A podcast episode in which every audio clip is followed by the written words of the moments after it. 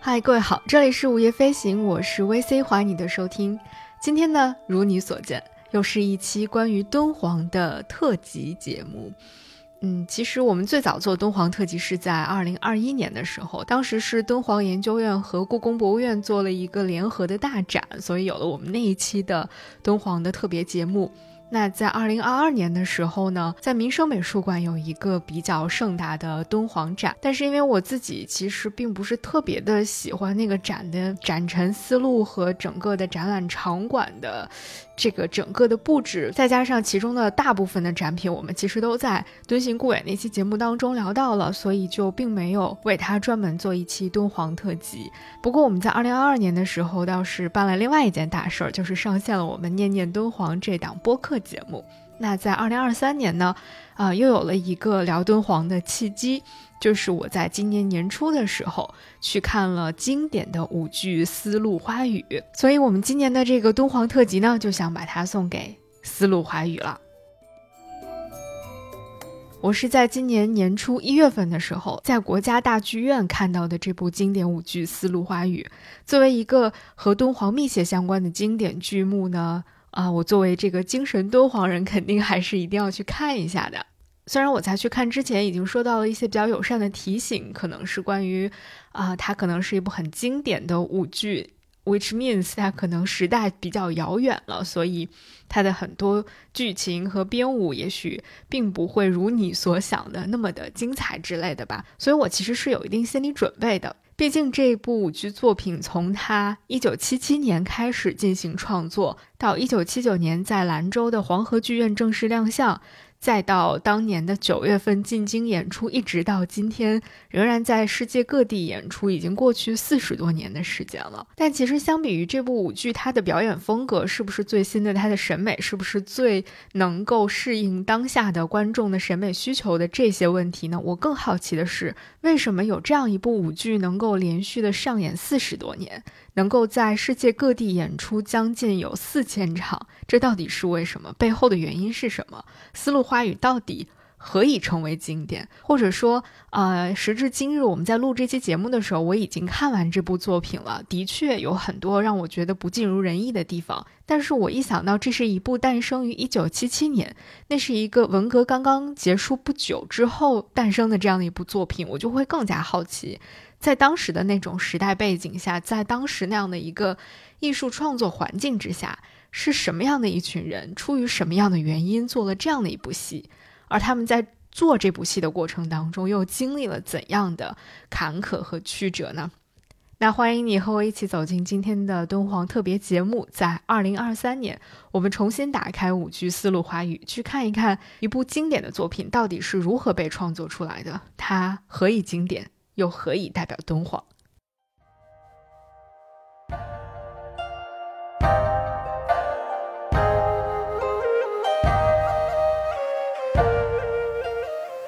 在我们正式聊《丝路花语》背后的这些故事的时候，我们不妨先来聊一聊这部作品本身，比如说它的一些最基本的信息之类的。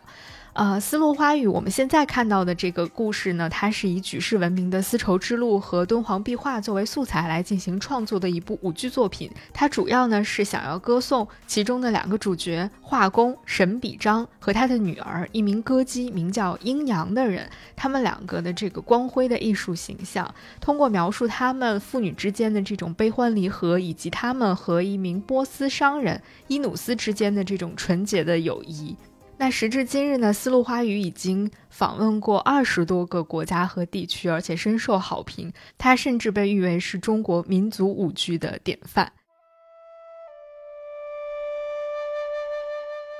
那这部舞剧呢，一共分为六幕，加上序章的话，一共就是七幕。其实和我们今天看到的大部分的舞剧相比，相对来说它的结构是比较长的了，而且它的叙事节奏或者说它的这个叙事效率也并没有那么高，故事情节相对来说也比较的简单。我们大致呢来快速的过一下。首先，在序章的部分呢，它讲述的就是在丝绸之路上各个国家的商旅是络绎不绝，其中就有一名来自波斯的商人叫做伊努斯。但是伊努斯这个商人在路途当中呢，突然遭遇到了狂风，在生命垂危之际被沈比章和他的女儿英娘救了起来。但是在这个过程当中，英娘被强盗抢去了。然后故事进入到了第一幕，时间呢过去了很多年，在敦煌市场上，沈笔章终于找到了他的女儿，但这个时候他的女儿英娘已经沦为了戏剧班子里的一个舞姬，也就是成为了奴隶之身了。恰好呢，伊努斯也出现在了这个集市上。他认出了自己的救命恩人之后，就为英娘赎身，让父女团聚了。故事进入到了第二幕，也是整个舞剧当中非常精彩，或者说最精彩的一个篇章。在这个篇章当中，展示的是在莫高窟里，沈笔章按照自己女儿的这个非常美妙的舞姿，画出了。敦煌壁画当中非常具有代表性的一个作品就是反弹琵琶击月天，这个可以说是整个敦煌壁画当中最具有代表性的一个形象了。而且我们的这个念念敦煌的播客封面其实就是这个反弹琵琶击月天的形象。啊，除此之外呢，在今天如果你去敦煌旅行的话，你会发现在敦煌市中心有一个雕塑，也是这个反弹琵琶击月天的形象。这也是为什么当年在创作这部舞剧的时候，他们把这样的一个人物形象作为了最具典型和代表性的一个形象出现在舞剧当中。那英娘在这个时候又遭遇到了她人生当中的一个非常大的挑战，就是掌管当地贸易的世曹企图要霸占英娘。那这个时候，为了救下英娘，沈比章就让英娘跟着伊努斯到波斯国去进行避难了。第三幕呢，是展示了阴阳和波斯人朝夕相处、互相传授这个技艺的一个过程。阴阳虽然在波斯国生活的很幸福，但是他始终还是牵挂着自己的家乡，牵挂着自己的父亲。那这个时候，伊努斯奉命要率商队再次出使大唐，于是阴阳也就跟随着伊努斯回到了自己的祖国。在第四幕，故事的镜头又给到了沈比章。沈比章日夜思念着自己在遥远国度的女儿，在梦中和自己的女儿相见了，然后展示出了一幅神游仙境的这样的一个景象。这一幕也是我非常喜欢的片段。不过在这一幕结尾的地方呢，琵琶弦断，预示着危险即将要到来了。在第五幕，当地的士曹唆使戏班去抢劫商队，于是伊努斯和英娘在途中再次遇到了危险，而神比章呢，及时的赶到，点起了烽烟报警，救下了商队，但是他自己却献出了宝贵的生命。啊，最后一幕，第六幕，节度使和各国的来宾欢聚一堂。阴阳在这次盛大的聚会上奉献出了一出非常精彩的盘子舞，并且借此机会痛陈了市令的罪状，让政府呢彻底的铲除了丝路上的这个强盗的隐患，让丝绸之路更加的畅通，让丝绸之路上的友谊也更加的地久天长了。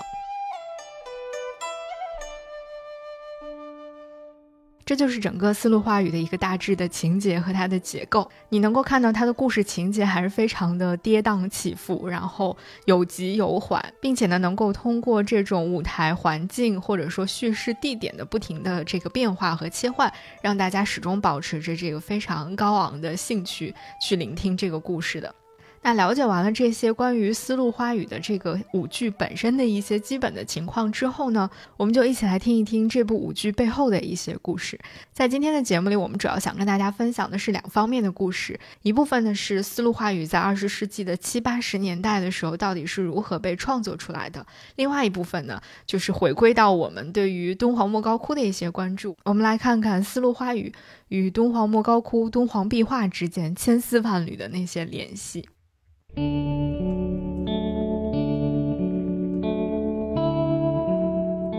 我们先把时间推回到一九七七年的夏天，那个时候，啊，我们即将要登场的一个主角——甘肃省歌舞团还没有开始创排丝路花语，他们甚至还不知道要创排丝路花语。那个时候，他们正在排演另外一出戏，叫做《骄阳颂》。但是在这个时候，另一批人抵达了敦煌。他们是文学艺术研究所音乐舞蹈研究室考察组。当时呢，这个文学艺术研究所呢，应该是隶属于国家文化部的这么一个单位。那他们派出的这个考察组到莫高窟来呢，是专门收集关于一些古代乐舞的资料的。那这个考察组带队的呢，是著名的舞蹈史学家董希九老师。记住这个名字，他之后还会出现，而且发挥了非常重要的作用。董希九老师和他的这个队员们呢，在莫高窟一住就是住了一个多月的时间。虽然当时是盛夏时节啊，但是洞窟里面其实还是挺冷的。他们这一队人就每天披着棉衣，日夜在洞窟里面去临摹壁画，去搜集各种各样的关于音乐舞蹈的这样的一些资料。根据董希九老师当时他在回忆录当中写下的文字，他说，当时呢带领他们到洞里面去学习研究的是我们非常熟悉的，在之前的节目当中提到过的石伟香老师。他说，现在回想起那样的日子，真的是不可再得。我们对敦煌的些微知识都是石老师给我们打下的基础。按照当时敦煌文物研究所的规定，离开敦煌要留下点什么，我们就做了个汇报。我做中心发言，谈到哪一个动作，这里指的是舞蹈动作了。他说，谈到哪一个动作，男性动作呢，就由陆文健同志演示。他模拟了北魏的双飞燕，纵身跳那么高，在空中双手拍打双脚，使敦煌老师们为之瞠目。李才秀模拟了北魏二百九十七窟着突厥装的女子移颈的动作，也就是动脖子的动作，引起了老师们的赞叹。特别是吴曼英同志那一百二十三幅敦煌舞姿，引起了老师们的极大关注，马上复印下来。据说李承先老师每一个洞窟都查对了一遍，评为准确无误。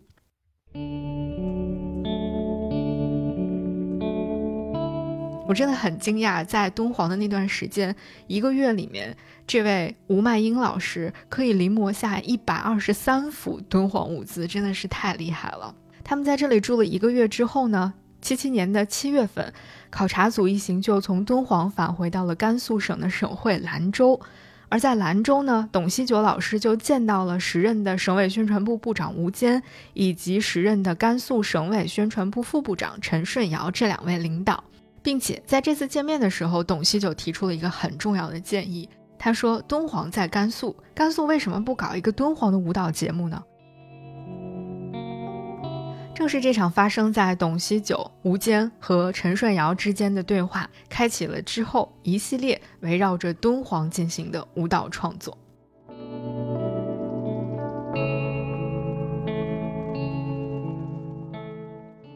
时间从一九七七年的夏天进入到了秋天，十月十一号，这是一个非常重要的晚上。这天晚上，在西北民族学院的大礼堂，甘肃省歌舞团原本。是要向领导们汇报演出自己新排练的新剧《骄阳颂》的。他们当时已经排练比较成熟了，在等着省里的领导和专家来进行审查。《骄阳颂》这个名字呢，听名字你也知道它大概会表现什么样的内容。而且在当时，全国上下的这个文艺创作题材，主要就是集中在两个方面。一方面就是怒批四人帮，另外一方面就是热情歌颂老革命，主要就是这两个方面的东西。那也是在这个背景之下，甘肃省歌舞团才推出了《骄阳颂》这样的一部作品。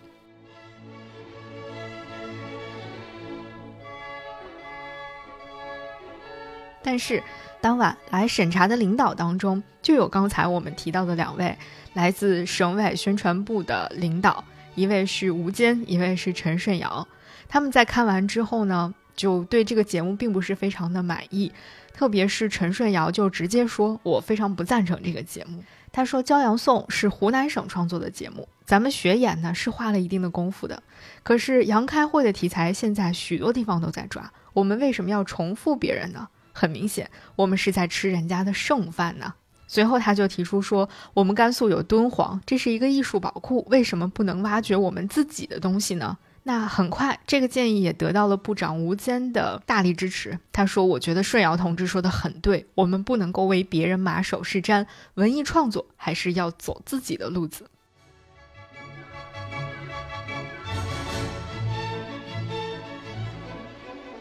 后来我在看围绕着丝路花语创作的一部纪录片的时候呢，啊，关于。这个时期，当时全国的这个舞蹈创作，刘健老师做了很好的总结。他说，当时的舞蹈只有两种颜色，一种是红色，一种是绿色。七六年文化大革命结束，七七年开始构思，七九年公演。在一九七七年以前，这十年，中国的舞蹈呢，基本是两种色彩，一个是红色，一个是绿色。红色呢就是芭蕾舞，红色娘子军和白毛女，是吧？这是一个红色的世界。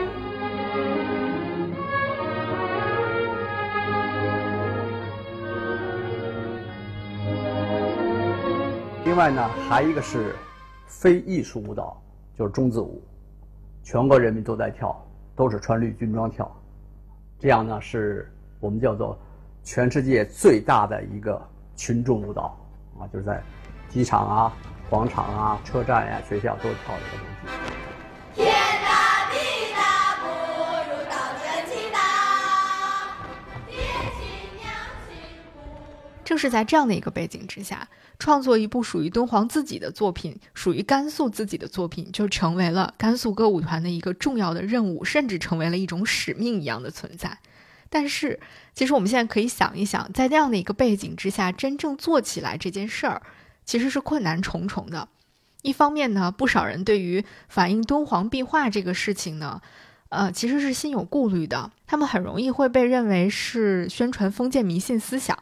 这个事情呢，在他们团里面讨论了大概一个多月的时间，始终没有办法定下来。最后到底要怎么办？最后呢，还是省委宣传部拍了板。他们说，要不这样，我们就先派一批愿意搞这个敦煌艺术创作的人，先去一次敦煌，去体验体验生活，收集一些素材，看看这个事情是不是真的可行。于是。在七七年的十一月份，甘肃省歌舞团就组织了一小批，也就是第一批的创作人员。当时他们还起了名字，说这些可能是主战派的人啊。这些人赶赴了敦煌。那这首批人都是谁呢？他们都是在后面的丝路花语的创作当中起到了非常重要作用的人，其中包括了编剧执笔赵之寻先生。还有三位舞蹈编导，分别是刘少雄老师、张健老师和燕建中老师，还有一名助理编导张巨芳老师以及作曲韩中才老师，就这六个人。他们这六个人是第一批前往敦煌去考察和学习体验生活的，但其实他们直到出发的时候，都并不知道自己到底到敦煌去能做什么、要做什么、怎么做，心里一点概念都没有。而且对于他们来说，也是第一次到莫高窟去。虽然他们都在甘肃省内，但是他们也是第一次到敦煌去。事实上，我也是在查阅这次资料的时候才知道，原来在文革当中，莫高窟是被周恩来下令关闭保护的。后来，它作为景点重新对外开放，是要到两年之后，也就是一九七九年之后才正式对外开放的。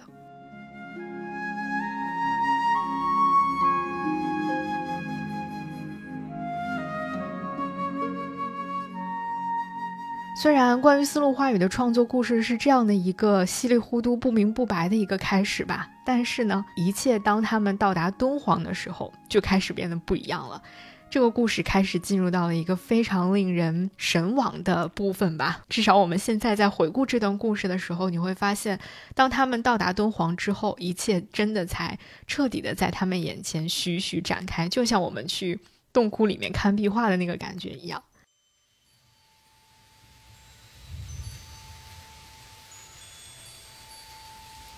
他们到达敦煌之后呢，接待他们的是常书鸿老师，大家已经很熟悉了，啊，规格很高啊，是常书鸿院长来亲自接待的他们。当时编剧赵之玄老师就曾经回忆说，常书鸿所长给我们介绍千佛洞的西金、段文杰、石伟香、施平亭等同志，一次又一次带我们看洞子、讲石窟。敦煌艺术的魅力实在惊人，立刻就能把人吸引的走不开。让你狂喜，让你着迷，让你产生许许多多的想象。莫高窟是中华民族的骄傲，是世界上绝无仅有的艺术宝库。从这里边，不仅可以读到中国的艺术史、建筑史、佛教史、中西交通史、中华各民族关系史，还可以找到大量的古代乐舞资料。这是一部反映我国中古社会生活的百科全书。后来他还特意的写道。他说：“某些外国人夸口说，敦煌虽然在中国，但敦煌学的研究成果却在国外，这就更加激发了我们的民族自尊心，觉得搞不好这个节目不但辜负了省委领导和全团同志的期望，也有愧于创造了莫高窟艺术的历代画工塑匠，对不起列祖列宗。”其实赵志雄老师在后面讲到的这个一种民族自豪和民族责任感交织在一起的这种情感。呃，在当时很多各个领域的研究者或者各个领域的创作者身上都多多少少有所体现。还记得我们之前在讲，呃，那个五台山全图的时候吗？当时我们提到说，梁思成先生在回顾是怎么发现大佛光寺的时候，对于他看过的一些日本文献绝口不提，有一部分也是这种啊民族自尊心在其中起到了很重要的作用。这种民族自尊心，特别是这种民族责任感和那种使命感，在他们心中应该是占据了非常重要的位置的。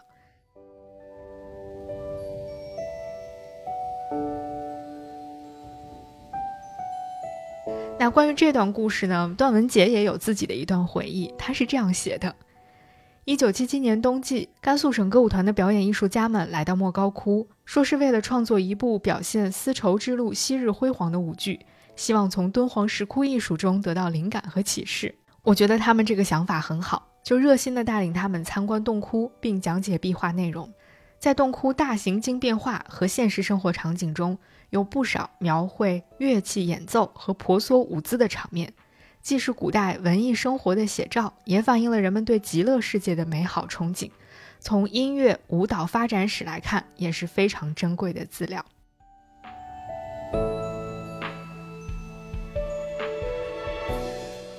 后来，在这个我看到的纪录片《丝路花语》当中，有很多参与到当时去敦煌学习考察的老师们，都满怀深情地回忆了那一段非常难忘、啊非常特别的一段往事。每天清晨，段文杰老师都来，一手拿着两大串钥匙，一手拿着一个手电筒，来轻轻地敲我们的门：“小徐、香安、刘老师，起床了，我们看洞子了。”还特别记得他是个四川人，带着我们每天从大清早走进洞窟，中午回来简单的吃点饭，下午又去看，就这样我们每天大概至少要看二三十个洞。每天晚上呢，那个段文杰老师天天晚上来和我们坐在这个炉火炉子边上，那个时候东方还没有暖气，又是冬天。坐着围着炉子，他就给我们讲这个古中国古代艺术史啊，中西文化交交流史，有时候呢还给我们讲一些这个当地的民间故事。晚上到嗯十点就限电了，没有电了，你知道吧？我们就点着洋蜡在那儿讨论剧本，很黑的那时候。那个时候洞窟里头还没有电，都是拿着手电筒，很昏暗的洞窟里头给我们开始讲课。跟讲连环画呀，讲佛本身的故事，讲佛经变故事，然后呢，讲每一个洞窟它的特点，每个朝代它的绘画的特点，它的笔画，它的价值在什么地方，讲的很详细，都是一个一个的故事。哎呀，我们当时看，感觉到很，真是很新鲜，从来没有听过这么多这么好的故事，这么神奇的故事。当时第一次印象就觉得美，太好看了，色彩没见过。这么多鲜艳的色彩，样式也没见过，人的那种造型更没有见过。这里有这么美、这么好看的壁画，这就叫壁画。我们就要搞这个。听到刚才这些老师的回忆，你也发现了，就是后来陆陆续续开始有不同批的这个团里面的，无论是编舞啊、编剧啊，包括一些舞蹈演员，都开始到敦煌莫高窟来参与学习，而且他们每一个人都在敦煌艺术当中是深深的受到了震撼。但是在他们被敦煌艺术深深的震撼的同时，另外一个很重要的问题也渐渐的浮上了每一个创作者的心头。那就是，既然我们看到了敦煌艺术如此的绚烂，而整个的敦煌莫高窟这个部分有四百多个洞窟，又几乎每一个洞窟里面都会有一些关于舞蹈和音乐的形象。那具体到这一次的作品创作上，到底要从哪里入手？这么多浩如烟海的资料，他们要从哪儿开始着手呢？于是他们又去请教了段文杰老师。他们问段老师说：“您觉得在敦煌击乐当中，哪一个舞姿是最有典型代表性的，或者最有典型意义的？”段老师也没有马上给出答案，他带着这个问题又重新开始钻洞子，反复的比较，反复的去研究之后，他给出了一个答案。他认为，敦煌第一百一十二窟南壁上的反弹琵琶舞姿是最佳选择。这个创作的基本出发点确定了，但是后面的一系列问题还亟待解决。因为在一个大型舞剧创作当中，只有一个典型的舞蹈动作肯定是不够的呀。那其他的动作我们要从哪里去获得呢？于是，在接下来的一长段时间里面，编导刘少雄老师就带领着安健和徐成华这两个年轻的编导，开始进洞去搜集壁画的素材，用这些素材去编排他们的舞蹈动作。其实，这三个人在来到莫高窟之前是没有一点绘画基础的。但是就是在刘少雄老师的带领之下，大家就是凭着一股子这个干劲呐，就到洞里面去临摹壁画。虽然临摹过程当中处处遇到问题，也没有非常的专业，但是在他们临摹这些线条的过程当中，是能够去体会到那种舞蹈的韵律的。而且他们自我要求非常的严格，每天定量，一定要画够多少张，画不完不允许睡觉的那种。我们想一下，当时他们到敦煌的时候已经是十一月份了，当时已经是隆冬时节了。敦煌当地的气温大概有零下十几度的样子，再加上风很大，而且这个洞窟当中非常的阴冷，整个洞窟里面就像是一个冰窖一样。但是他们就是裹着那种当地的羊皮袄子，在那个地方艰难的去学画。我听他们的描述的过程当中，我真的有一瞬间觉得他们的那个姿势、那些造型，真的很像当年在洞里画画的那些画师和工匠们。他们说自己画到那些高的地方的时候，就仰头在那个地方画；画到低的地方呢，就跪在地上画；画到再低的地方呢，就趴在地上画。想象一下当时的那个非常专心致志去绘画的场景，真的还挺感人的。不过呢，尽管他们非常的努力，但是因为毕竟没有什么绘画基础，所以画出来的很多这个线稿是不能用的。于是呢，他们就去请教了石伟香老师。石伟香老师呢，当然是。嗯，非常优秀的这个敦煌壁画的临摹大家了，他就拿出了一百多幅敦煌舞姿的白描图。那这些东西对于这三位编导老师来说，真的是爱不释手，如获至宝一样。他们就每天晚上点着蜡烛去认真的研究这样的一些画稿。为什么是点蜡烛呢？是因为当时敦煌研究所他们的条件也非常的艰苦。呃，每天晚上十一点之后就熄灯了，他们是自己发电的，所以这些编导们只能自己点着烛光，认真的把这一百多幅舞姿给誊抄下来。因为如果他们想要去复活敦煌舞的舞姿，这一百多幅线稿就是他们最重要的依据了。我在一本二零一九年出版的读库当中，曾经读到过一位老师整理的关于这个丝路花语创作背后的故事的文章，叫《飞天》。在那个里面有一段，就是其中的一位编导讲述这段故事的一段文字，我觉得写的也很动人。他是这样讲的：他说，当我们铺开搜集到的这批舞姿图像时，千姿百态的壁画舞姿使我们眼花缭乱。于是我们一边看，一边比划，一边模拟，就这样一遍又一遍的过了无数个夜晚，留下一身身热汗，脑子里叠印下千变万化的舞姿形象。我们对敦煌舞姿的探索就是从这里开始的，经过了无数次的失败，经过了无数次的反复，逐渐的，我们对敦煌舞姿产生了认识，找到了它们的规律和特点。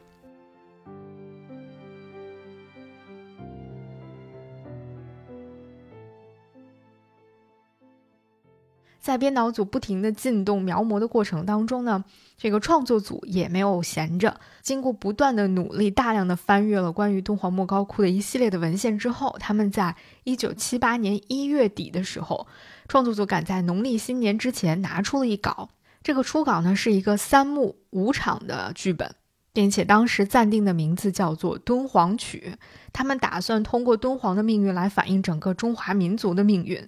虽然呢看起来只有三幕啊，但是这三幕戏可以说是横贯了中华历史的千年时光。第一幕说写唐代来诉化工之苦，第二幕就写到清代说民族之恨，到了第三幕呢就写解放后来歌唱这个光明赞歌。其实今天我们看到这个大致的这个三幕五场的结构呢，也大概能够感受到是一个，啊，怎么说呢？可以说是沿袭了当时甚至是现在吧一些主旋律创作的一个基本的范式，非常规整，然后非常符合这个，呃，领导们喜欢的那种创作风格的一个本子。那过完了一九七八年春节之后呢，这个敦煌曲的稿子又进行了一个大致的修改之后。就开始进入到了后续的这个创排环节，编舞老师们和演员们开始进行编舞，啊，韩中才等老师呢开始进行作曲。但这个时候，新的问题又出现了，因为他们临摹下的那些壁画上的人物的舞姿啊，都是静态的，都是静止的。他们虽然可以把这些舞姿都很好的去用自己的动作模拟出来，但是这些舞姿怎么连贯起来呢？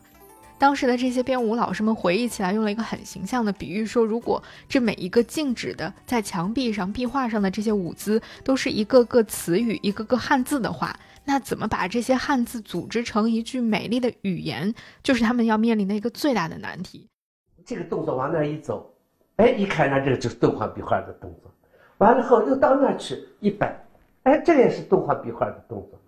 但是从这儿到那儿的中间的这个流动的这个过程。怎么办？这儿到这儿流动的这个过程怎么办？不知道。有时候一天一个，有时候一天两个，有时候一天三个，每天就玩命的在那弄。早晨进教室排，排完演员做，做完了晚上再改，这不行，这太难看了，不对，再改。这个过程是很痛苦。我自己在编的过程中，自己这么跳来跳去，有时候就跟发疯了、神经病一样的。一会儿一会儿觉得哎呀这不行了，啪坐到那，一会儿又起来又又跳开了，慢慢就琢磨出来，就发现这中间它有个规律，啊，因为它的这个造型是人家说这个这个扭腰出胯是吧？啊，这样勾脚这样一个特点，怎么形成这个扭腰出胯勾脚？最后慢慢的发现，在你运用一种特殊的规律让它形成这个舞姿的时候。它就非常的漂亮，非常的协调。后来我自己就总结了这个，这是一个 S 型。你看它的头这样，身体这样，然后胯是这样，然后脚是这样，它身体有多个 S 型的造型组成。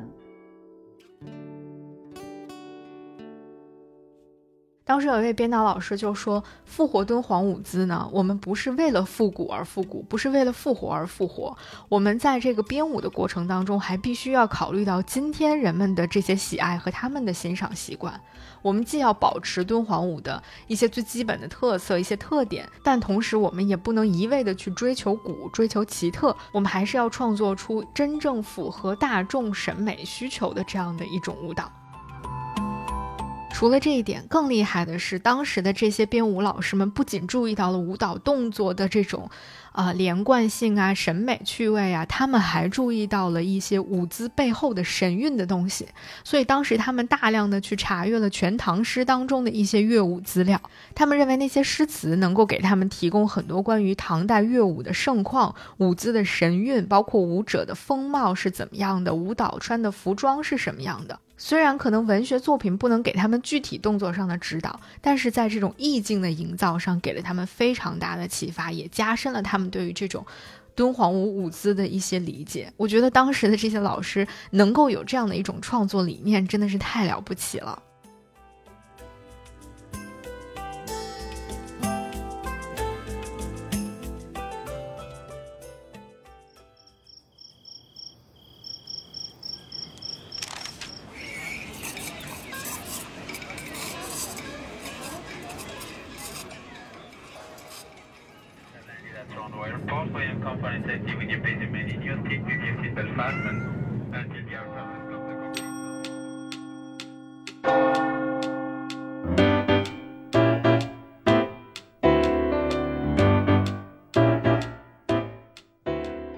午夜飞行是一档关注旅行、城市文化的播客节目，尝试用声音讲述有趣的城市故事，换一个角度，换一种方式，听见世界，自由飞行。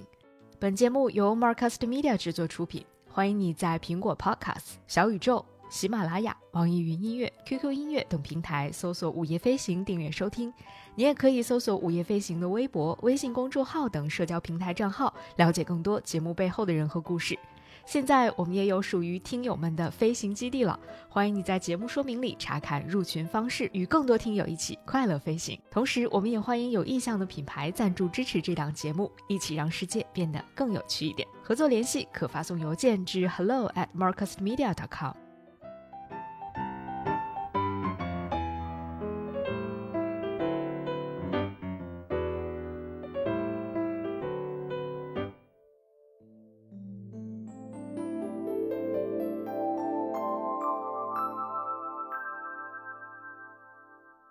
舞蹈动作和舞蹈神韵上的问题得到了基本解决之后呢，剧本问题又再度出现了。就像刚才我们提到的敦煌曲这种三段式的剧本结构，因为它的年代跨度太大了，纵横一千多年的时间，在实际的排练过程当中，大家就发现这些主题呀、人物啊、事件呐都非常的零散。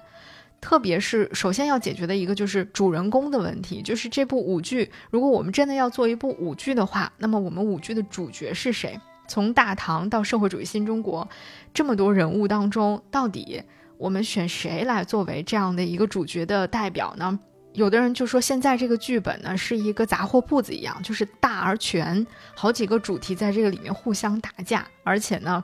嗯，组舞不像组舞，舞剧不像舞剧，这个东西到底你怎么来定义它呢？你没法来定义它，没法定义它，我们就没法来进行具体的创作。甚至还有一些同行说，它根本不是一部舞剧，像一个洋片儿一样，就是那种拉洋片儿的那个洋洋洒洒的，看个热闹的感觉。正好这个时候，中国歌剧舞剧院有另外一部作品《文成公主》的创作组，他们途经兰州的时候，也来看了一次敦煌曲的排练。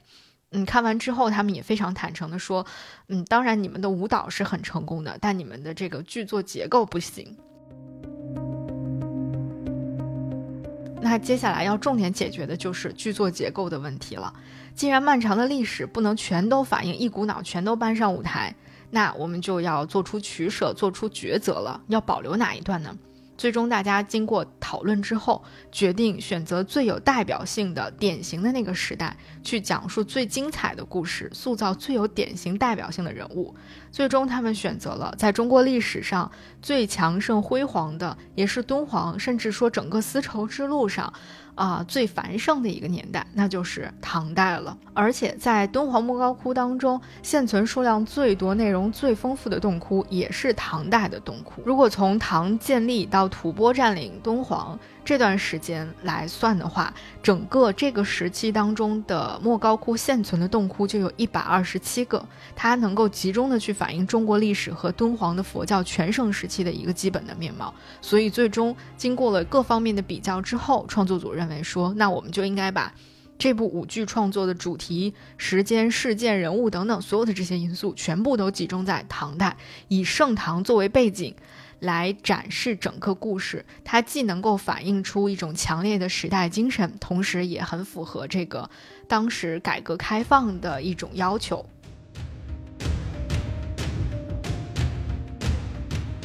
那这样一来，整个创作的思路就基本确定下来了。从过去那种空泛的说历史，转向了集中讲述在唐代盛唐时期时代的人物命运。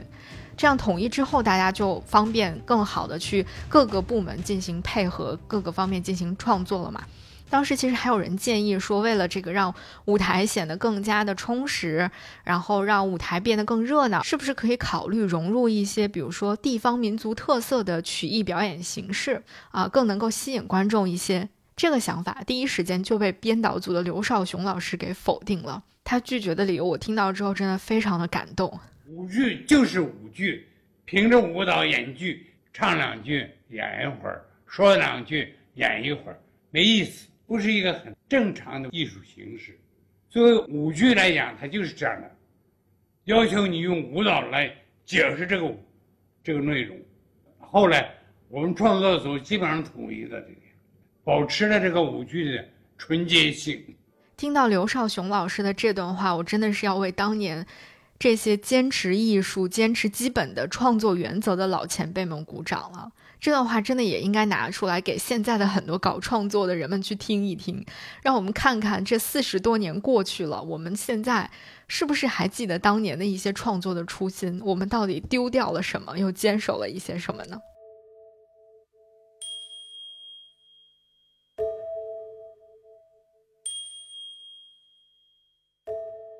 在大家的这种坚韧的创作精神的支撑和这个不断的努力之下，在一九七九年五月二十三号这一天，这一天很重要，是精心挑选的。丝路花语在兰州的黄河剧院正式公演了，啊，他们也把这一天称为是丝路花语的生日，五月二十三号。这个日子是当时省委宣传部长吴坚亲自确定的。为什么会定这一天呢？是因为在一九四二年的这一天，毛泽东发表了在延安文艺座谈会上的讲话。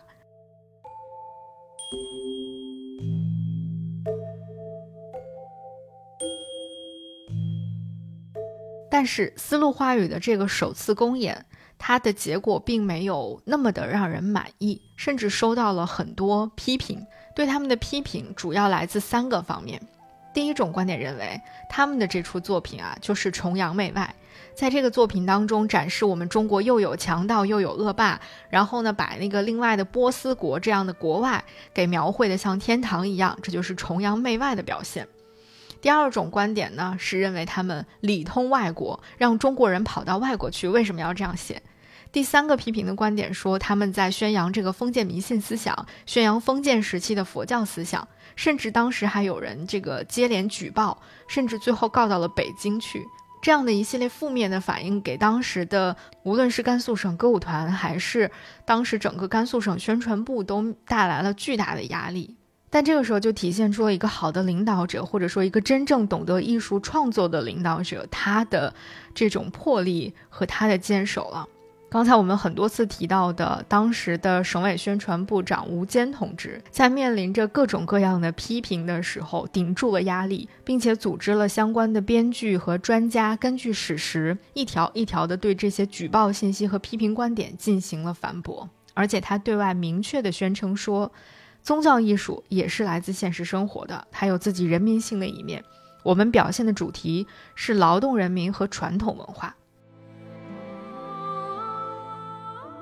但其实这部舞剧除了受到很多批评之外，也是获得了很多赞扬的。那面对着这个赞扬，吴坚也非常的冷静。他特意召集了剧团里面的编导、导演，还有演员、舞美这些主创人员们开了一个会，告诉大家说，我们要冷静的去面对各种各样的，无论是批评也好，还是赞誉也好，我们更多的是要思考如何把这个戏塑造成为一个真正的艺术作品，一个艺术精品。现在我们距离真正的成功还很远，现在不是创作工作的结束，而是刚刚的开始。在这样的一个非常复杂的心情之下。整个丝路花语的创作组又开始了新一轮的打磨。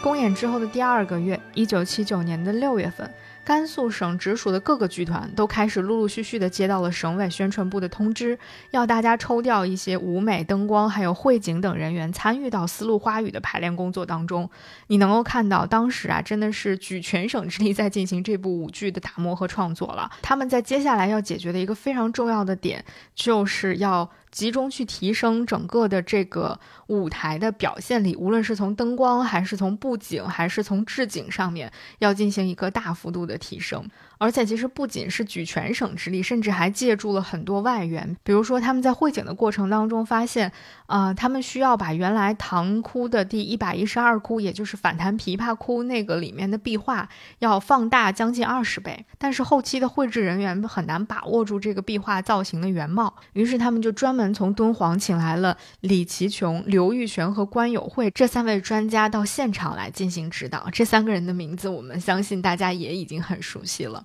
这些专家当时也真的是非常的无私奉献，他们自带着行李就住进了院团里面，而且自买饭菜，一干就是好几个月的时间。除此之外呢，他们还专门请来了当时甘肃省内的一个非常著名的话剧表演艺术家，他也是话剧《西安事变》的导演刘任老师。当时呢，刘润也还挺纳闷的，说我是搞话剧的，我不是搞舞剧的，你们为什么请我来？其实他们请刘润来的原因是，希望他能够帮助来调整一下这个剧作的结构，同时呢，也指导演员表演的一些细节，比如说一些啊情绪的调动啊，一些演员之间的情感交流啊等等，真的是非常用心了。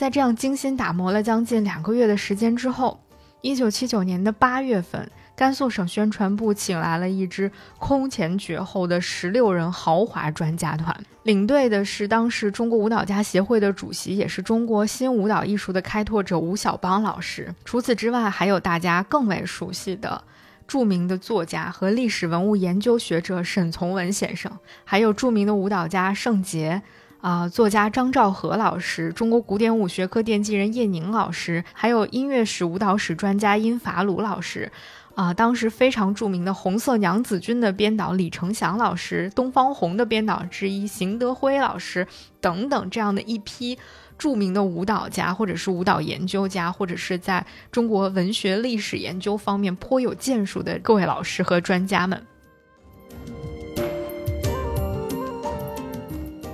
这十六位专家来到兰州之后，观看了经过精心打磨之后的丝路华语新版的丝路华语。看完之后，所有人都非常的兴奋。其中，我们大家都非常熟悉的沈从文先生当场就想发言，但是呢，当时时间已经很晚了，所以大家就好说歹说的劝住了沈从文老师，说明天你再说。然后在第二天正式召开这个讨论会的时候，沈从文率先就发言了。他从整个舞蹈的服饰到音乐，甚至具体到了其中出现的唐代节度使鞋前面的这个云头纹应该多高这样的细节，他都提到了。他这样连续发表意见，大概讲了一个多小时的时间。然后更有意思的是，据说他刚讲完之后就舒了一口气，然后靠在椅背上就睡着了。他的妻子张兆和老师就说：“呃，他昨天一晚上激动的都没有睡觉，他就很想要把这些观点和看法分享给大家。现在分享完了，他舒了一口气，然后就睡着了。”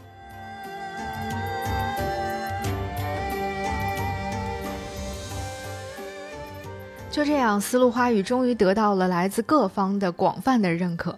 于是，丝路话语开始在甘肃省内演出，然后进京演出，之后开始在全国各地，甚至到世界的很多城市去进行演出，并且获得了非常强烈的反响。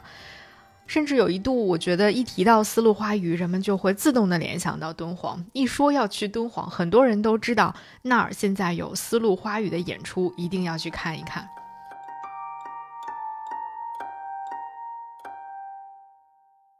就这样，丝路花语一直演了二十多年的时间，直到二零零八年奥运之年，在这特别的年份当中，为了向世界展示中国文化、展示敦煌艺术，丝路花语进行了一次比较大规模的改编。除了在舞台布景、音乐的演奏上进行了这个大范围的调整之外，还对其中的几个重点的章节、重点的舞蹈段落进行了重新的编排。啊，服饰上也进行了一些修改。至于说大改之后的这个结果怎么样呢？我觉得在这里我不便多说什么了，就是大家可以自己去走进剧场去评判一下，因为我的确听到了很多不同的声音，其中有一处改编我是非常喜欢的。就是在那个反弹琵琶的那个段落里面，就是呃，画工沈笔章把自己女儿反弹琵琶的形象绘制在壁画上那个段落，我特别特别的喜欢。这个部分呢，最初呃，据说是只有阴阳一个人的一段独舞在这个地方进行表现，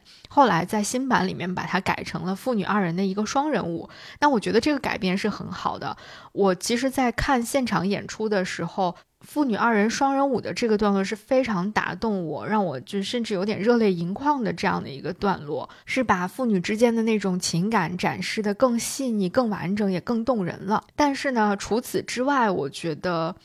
在舞美设计啊、服装设计，特别是在这个颜色明艳度的选择上，真的，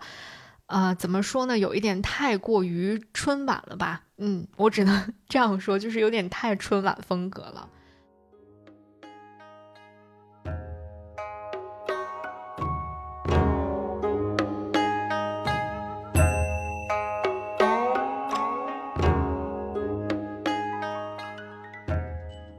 那关于《丝路花语》这部舞剧创作背后的这个故事，以及四十多年来它到底都经历了什么，啊，我们就暂时先聊到这儿。其实背后还有很多，呃，很生动的这种小故事，我非常推荐大家可以去看一看，啊，一部同名的纪录片，就叫《丝路花语》四集，啊，在那个里面就是详细的讲到了很多很动人的一些小的故事。那接下来我们想要分享的第二个部分，就具体到了《丝路花语》这部作品当中和这部作品之外的人，和敦煌这片土地上的人之间的关系，以及《丝路花语》当中的故事与敦煌壁画当中故事之间的关系，就是这种作品内外人与人的链接，作品内外故事与故事之间的链接，我非常想把它单独拿出来跟大家做一个分享。那具体内容我们会在敦煌特辑的下集当中跟大家具体的分享，欢迎你持续收听。那本期节目就到这里了，我是 VC，感谢你的收听，我们下集再见喽。